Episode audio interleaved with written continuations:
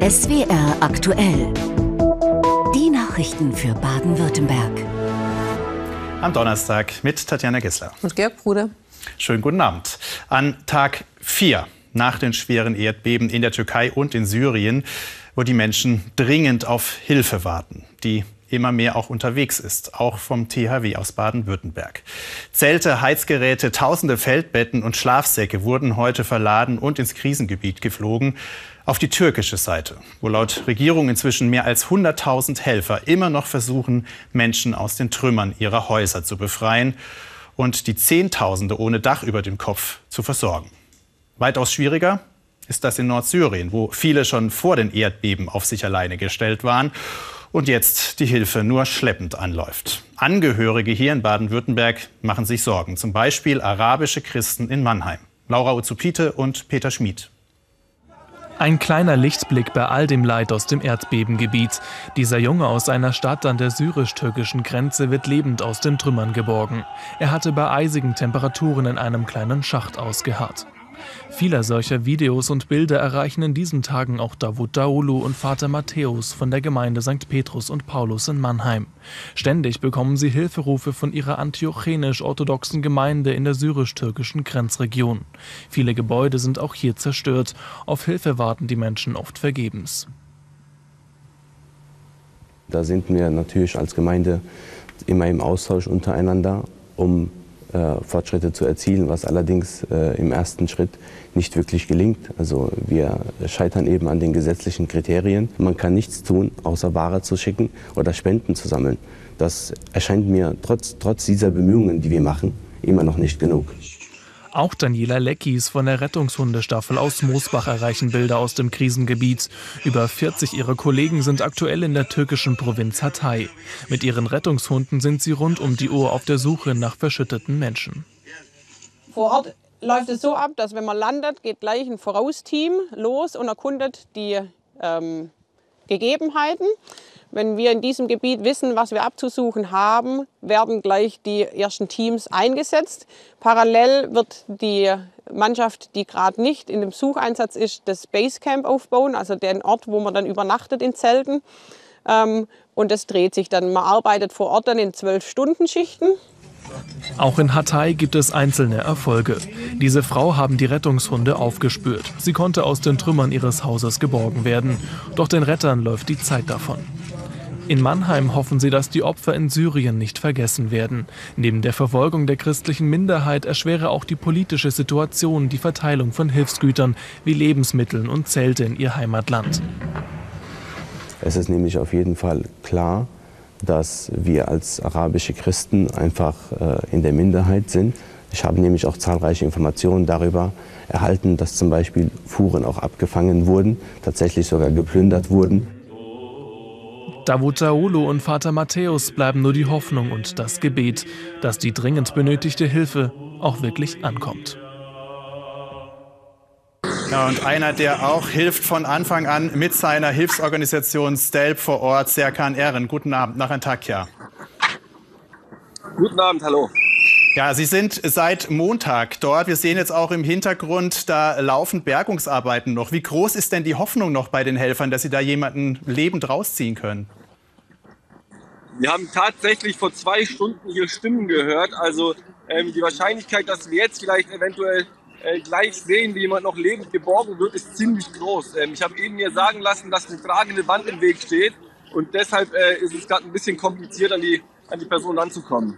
Aber man sieht äh, Dass auch. sie noch lebt, ist äh, fast ein Wunder. Es ist äh, wahnsinnig kalt ähm, und fast vier Tage ist jetzt äh, seit dem Erdbeben vergangen. Ja, das sieht man auch, dass kalt ist bei Ihnen. Ähm, Sie sagen seit vier Tagen. Wir, haben, wir wissen inzwischen, das ist ein Gebiet äh, so groß wie ganz Deutschland. Das klingt ja fast aussichtslos, da was bewirken zu können. Blenden Sie das aus, wenn Sie da helfen? Oder funktionieren Sie da einfach nur noch? Oder, oder denken Sie da manchmal auch dran? Äh, klar, das ist natürlich das große Problem, dass das Gebiet eben sehr, sehr groß war. Wir haben in dem Einzugsgebiet äh, Millionenstädte, also es betrifft wirklich mehrere Millionen Menschen und deshalb ist die Hilfe auch so schwer zu koordinieren. Aber ich jedem Einzelnen zu helfen und wenn wir einer Handvoll Personen helfen, äh, dann ist schon viel getan.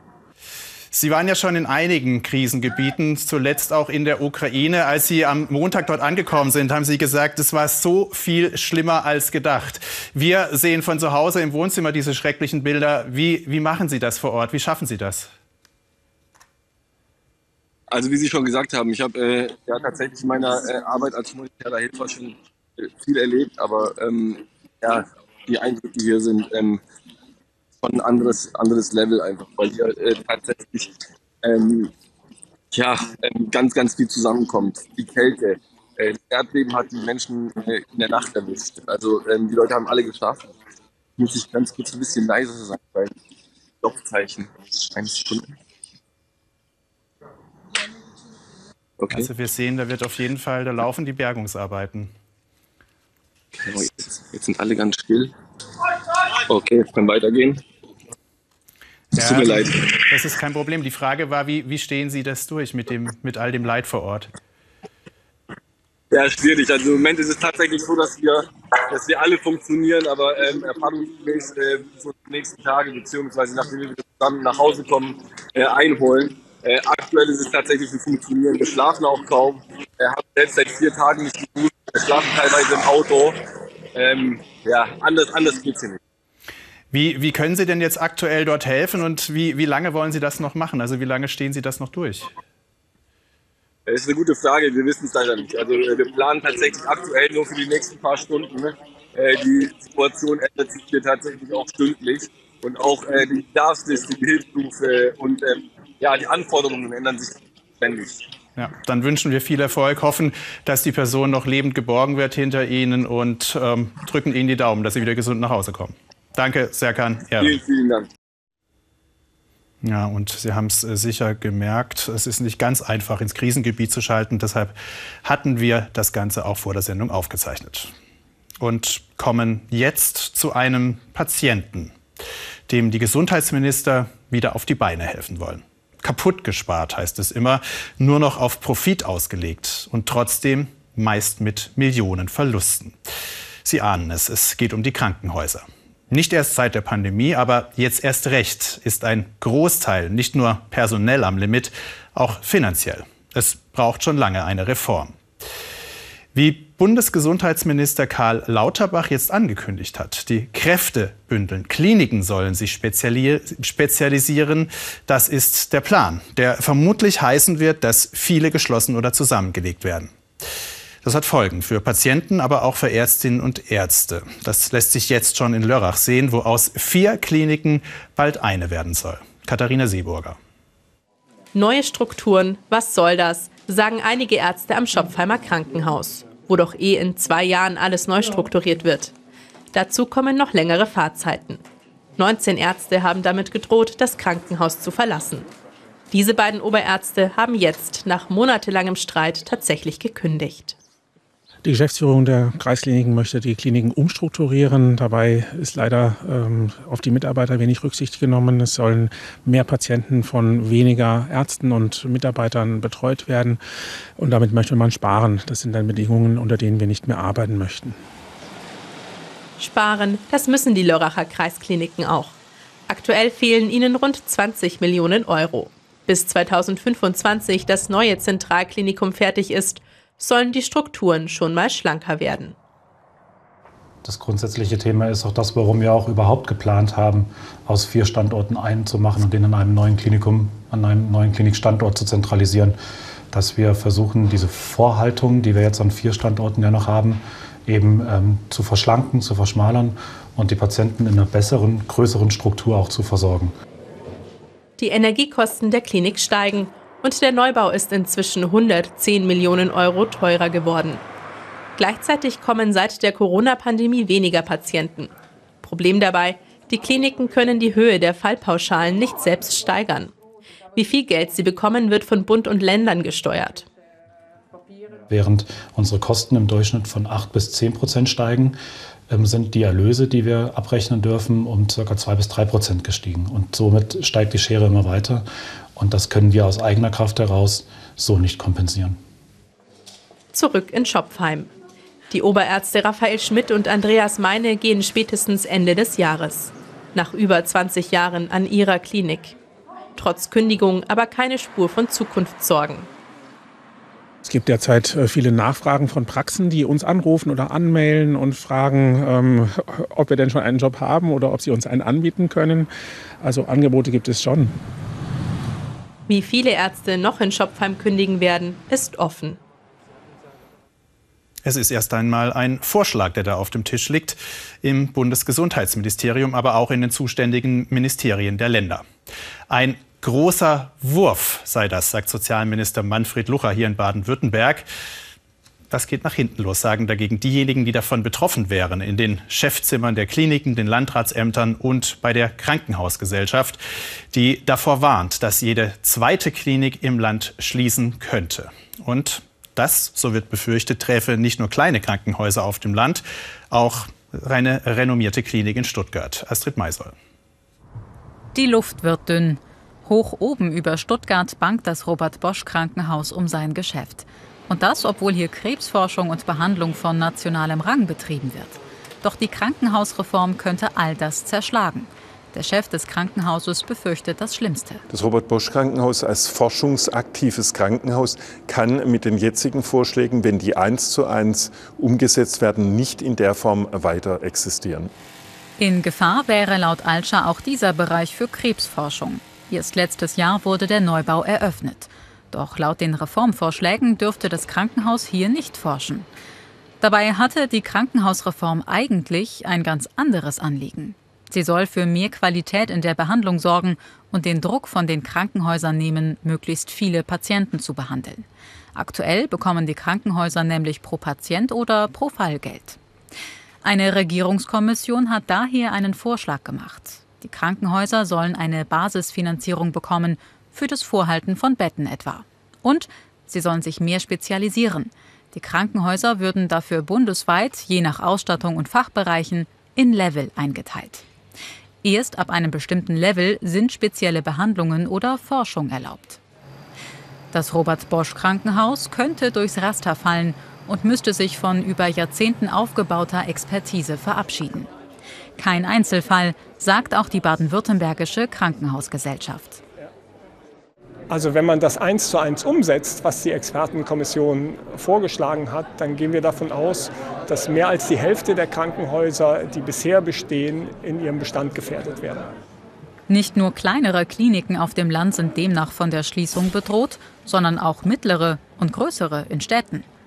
Baden-Württembergs Gesundheitsminister Lucher gibt sich dennoch gelassen. Bund und Länder seien noch am Anfang der Beratungen über die Krankenhausreform. Ein Gesetzentwurf soll im Sommer vorliegen. Und darüber spreche ich jetzt mit dem Sozialminister Manfred Lucher. Guten Abend, Herr Lucher. Guten Abend, Herr Bruder. Ja, dass Sie und der Bundesgesundheitsminister davon wegkommen wollen, dass sich Krankenhäuser nur dann lohnen, wenn sie möglichst viel Patienten durchschleusen. Dagegen hat sicher niemand was. Aber was hieße das denn, Konzentration für die Patienten? Das heißt ja wesentlich längere Wege.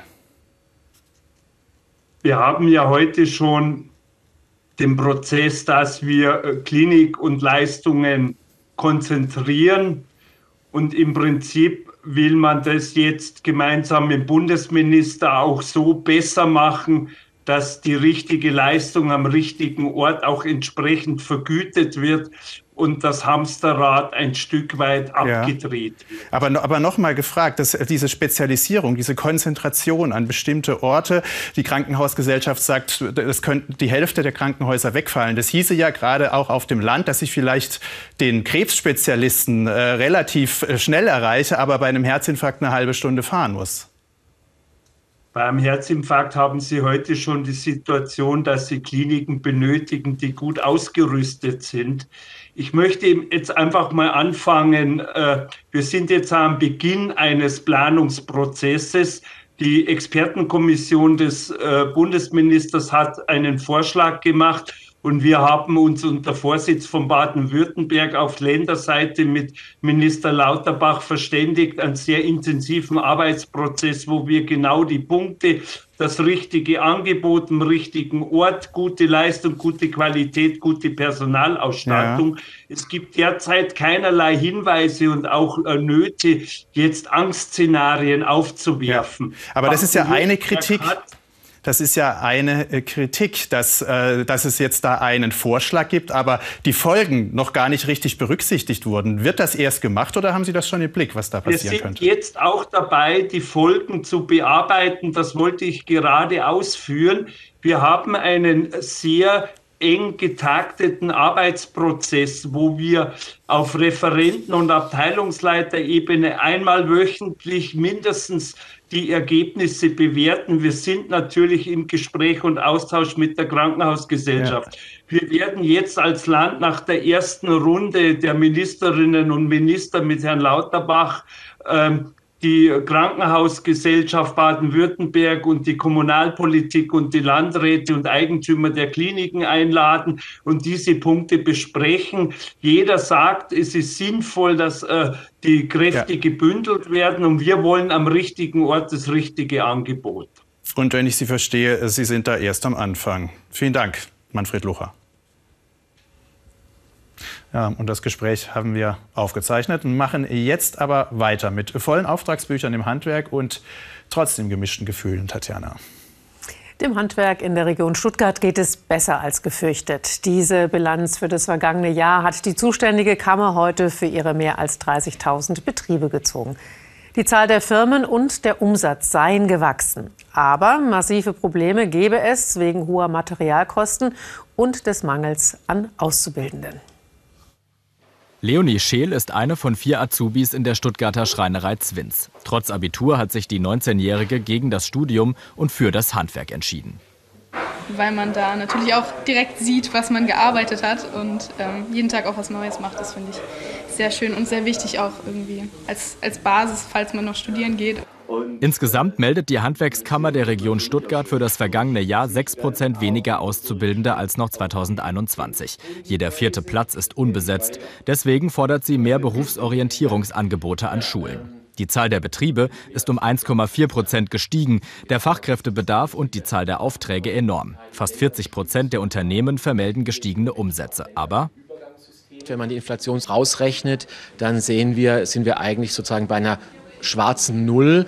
Und äh, das macht uns natürlich Sorgen. Insbesondere will und kann das Handwerk auch nicht alle Preissteigerungen an die Kunden weitergeben. Es muss ja auch bezahlbar bleiben. Zusammen mit den bestehenden Material- und Personalengpässen bliebe die Lage weiter angespannt. Fast alle Handwerksbranchen blicken laut einer Verbandsumfrage pessimistisch in die Zukunft. Nach hunderten Fällen der Vogelgrippe in Norddeutschland breitet sich die Tierseuche auch in Baden-Württemberg immer weiter aus. Laut Landwirtschaftsministerium wurde das Virus seit Anfang des Jahres bei 26 verendeten Wildvögeln nachgewiesen. Die Dunkelziffer dürfte höher liegen, weil nicht alle toten Tiere getestet werden. Aktuell sind sieben Stadt- und Landkreise in Baden-Württemberg betroffen. In fünf Landkreisen gibt es derzeit eine Stallpflicht für Geflügel. Die Kreise Stuttgart und Reutlingen bereiten sich auf eine Stallpflicht vor. An einer Schule in Mühlacker im Enzkreis sind mehrere Schülerinnen und Schüler durch Reizgas verletzt worden. Daraufhin wurde die Gemeinschaftsschule geräumt. Gegen 11 Uhr waren die Rettungskräfte alarmiert worden, nachdem 30 Schülerinnen und Schüler über Atembeschwerden geklagt hatten. Polizei und Rettungsdienste waren mit einem Großaufgebot vor Ort. 13 Kinder und Jugendliche wurden zur weiteren Untersuchung in ein Krankenhaus gebracht. Laut Polizei kam es zu keinen schweren Verletzungen. Es besteht der Verdacht, dass das Reizgas durch einen oder mehrere Schüler im Bereich der Toiletten versprüht wurde. Das Schulgebäude wurde vorsorglich geräumt. Auf der A6 bei Kirchberg an der Jagd sind am Nachmittag Transportfahrzeuge der US-Armee verunglückt. Die Lastwagen hatten auch Gefahrgut geladen. Eines der fünf Armeetransportfahrzeuge fing laut Polizei Feuer. Der Brand konnte von der Feuerwehr gelöscht werden. Die Militärfahrzeuge hatten mehrere Tonnen Sprengmittel und Raketen geladen. Nach derzeitiger Einschätzung wurde das Gefahrgut nicht beschädigt. Die Unfallstelle wurde dennoch weiträumig abgesperrt. Drei Angehörige der US-Armee wurden teils schwer verletzt und per Rettungshubschrauber ins Krankenhaus geflogen. Die Raketen und Sprengmittel müssen umgeladen werden. Deshalb bleibt die A6 vorerst voll gesperrt. Ganz anders hier. Bahnfrei heißt es da am Wochenende an der Skisprungschanze in Schonach für den Schwarzwaldcup. Der Name ist eher Understatement, denn dort treffen sich die internationalen nordischen Kombiniererinnen und Kombinierer zum Weltcup. Der letzte Test vor der WM in Slowenien. Nordische Kombination, das heißt Schanze und Loipe und damit viel, viel Arbeit für die Schonacher. Und es war viel Hoffen und Bangen, denn bis letzte Woche war nicht klar, ob es genügend Schnee haben wird. Aber inzwischen kam die Freigabe und jetzt hat es sogar Traumbedingungen. Martin Thiel war für uns in Schonach zum Läuten- und Schanzencheck. Also das Wetter ist ja schon mal ein Traum. Hoppala. Hoppla, hoppla. Also das kann aber im Wettkampf auch passieren, gell? Ja, das so, das Gerangel, das gehört irgendwo dazu. Und deswegen haben wir schon der erste Der erste- Wettkampfprobe-Lauf hinter uns. Ja, Hans-Peter Pull, Olympiasieger, Weltmeister, Schonacher. Wenn man die Bedingungen sieht, geht dann das Herz auf. Ja, es geht wirklich auf, weil wenn man das so sieht mit den, einfach mit den Verhältnissen, blauer Himmel, Pulverschnee, alle, die hier am Arbeiten sind, das ist ein Traum. Letzte Woche war hier im Wittenbachtal noch fast alles grün. Aber für die Präparierung der 2,5 Kilometer langen Loipe brauchte es viel Kunstschnee und dafür ist natürlich Schneeflocke zuständig. Und zum Glück passte das Wetter. Wir haben Ostwind, eiskalter Ostwind. Äh, äh, die Luft ist trocken. Und äh, da hat man natürlich halt bei dieser Windgeschwindigkeit, ein bisschen Temperatur, hätten wir äh, eine optimale Ausbeute. Also wenig Einsatz, viel Ertrag. Schneeflocke ist nur einer von circa 400 ehrenamtlichen Helfern, die seit Wochen, teils Tag und Nacht hart arbeiten, damit der Weltcup stattfinden kann. Jetzt heißt es für sie Endspurt. Und auch wir sind auf der Zielgeraden. Also Berganstieg war heftig, aber jetzt hier links zehntausende Zuschauer. Wie ist das? Was pusht einen da nochmal? Ja, das pusht dich schon noch mal richtig, weil du kriegst das Raunen und alles wirklich mit. Und wenn du dann im eigenen Land noch unterwegs bist, das gibt dir noch mal der letzte Kraftakt. Okay, auf geht's! Auf geht's! Wenn wir's- und dann Schritt nach Ja. vorne. Genau, so geht man ins Ziel. Herr Pohl, es war mir eine Ehre. Mir auch, danke. Ah. Gut gekämpft. Boah, was ein Kraftakt. Und dabei fühlt man sich jetzt total gut. Aber das Schlimme ist, der ganze Kraftakt fängt schon morgens auf der Schanze an. Die Langenwaldschanze thront über Schonach und ist schon seit Tagen bestens präpariert. Jetzt bekommt sie nur noch den letzten Schliff. Anlaufturm 38 Meter hoch, 100 Meter Anlauf, 100 Stundenkilometer kurz vorm Absprung. Da runterspringen? Niemals. Das überlasse ich den Profis. Mit dabei auch Manuel Feist aus Bayersbronn. Der Achte im Gesamtweltcup würde sicher gern den Schwarzwaldpokal gewinnen. Und bei den Frauen geht Nathalie Armbruster an den Start. Frisch gebackene Junioren-Vizeweltmeisterin. Auch sie hat Siegchancen. An den Bedingungen in Schonach wird es nicht scheitern. Die Loipe ist bereit, die Schanze ist bereit, die Fans können kommen. Schonach rollt den roten Teppich aus für die nordischen Kombinierer und nordischen Kombiniererinnen. Ja, denen der rote Teppich ausgerollt wird. Von der nordischen Kombination geht's zu den südlichen Narren, die heute aber mal auf ungewohntem Terrain unterwegs waren. Eine komplette Narrenzunft mit 200 Leuten in Berlin am Brandenburger Tor. Was die da machen? Na, den Berlinern mal zeigen, wie das hier geht mit dem Närrischen auf die Schippe nehmen. Und wer könnte das besser als die Stockacher Narrenzunft, die immer am Schmutzigen ihr Narrengericht abhält. Heute, eine Woche davor, gibt's eine Sonderausgabe in der baden-württembergischen Landesvertretung in Berlin mit dem Sonderthema Schwabenbashing in Berlin. Wie das ankommt, zeigen wir Ihnen gleich. Davor Axel Primavesi mit dem närrischen Tag in Berlin. Hästräger am Brandenburger Tor. Hier am Pariser Platz, mitten in der Hauptstadt, ist man ja einiges gewöhnt. Aber das ist doch eher ein seltener Anblick. Entsprechend groß ist die Verwirrung unter den Touristinnen und Touristen. I don't know, but it's pretty. Ich habe mich sehr gewundert. Ich habe gerade einen Spaziergang gemacht und habe nur die Musik vom Weiten gehört. Ich dachte, was ist denn hier los? Und war angenehm überrascht.